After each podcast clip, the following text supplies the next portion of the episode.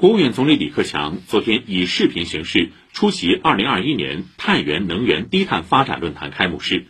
发表主旨演讲并宣布论坛开幕。